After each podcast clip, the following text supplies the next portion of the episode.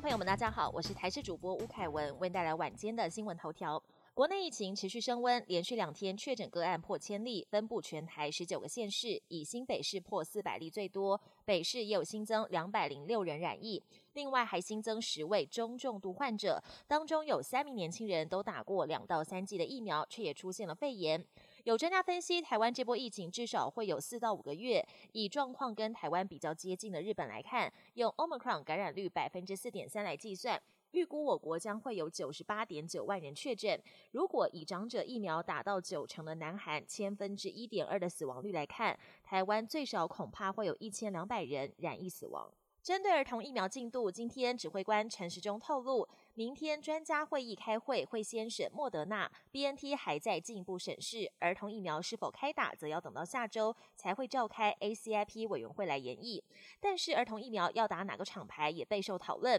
美国辉瑞药厂研究指出，五岁到十一岁孩童打辉瑞 BNT 加强剂，对抗 Omicron 中和抗体可以增加到三十六倍，是不是保护力较好？但陈时中认为抗体高很好，但并不是绝对值，也有专家分析，辉瑞、B N T 和莫德纳都能有效避免儿童染疫时产生症状或感染，但都各自有副作用。本土确诊激增千例，加速地方政府实施轻症在家计划。台北市长柯文哲一度在疫情记者会中表示，大部分轻症吃普拿藤可以解决，结果造成了抢购潮。药师也呼吁，普拿藤主要的成分是乙酰氨酚，用途是镇痛解热。还有其他不同品牌的药也有相同的成分，只要买对成分，都有一样的效果。国际焦点。俄军黑海舰队的指挥舰莫斯科号，乌克兰当局证实就是遭到乌军发射两枚海王星飞弹击沉。美国情资也说八九不离十，而且舰上四百八十五人只有五十四人存活，俄军伤亡惨重。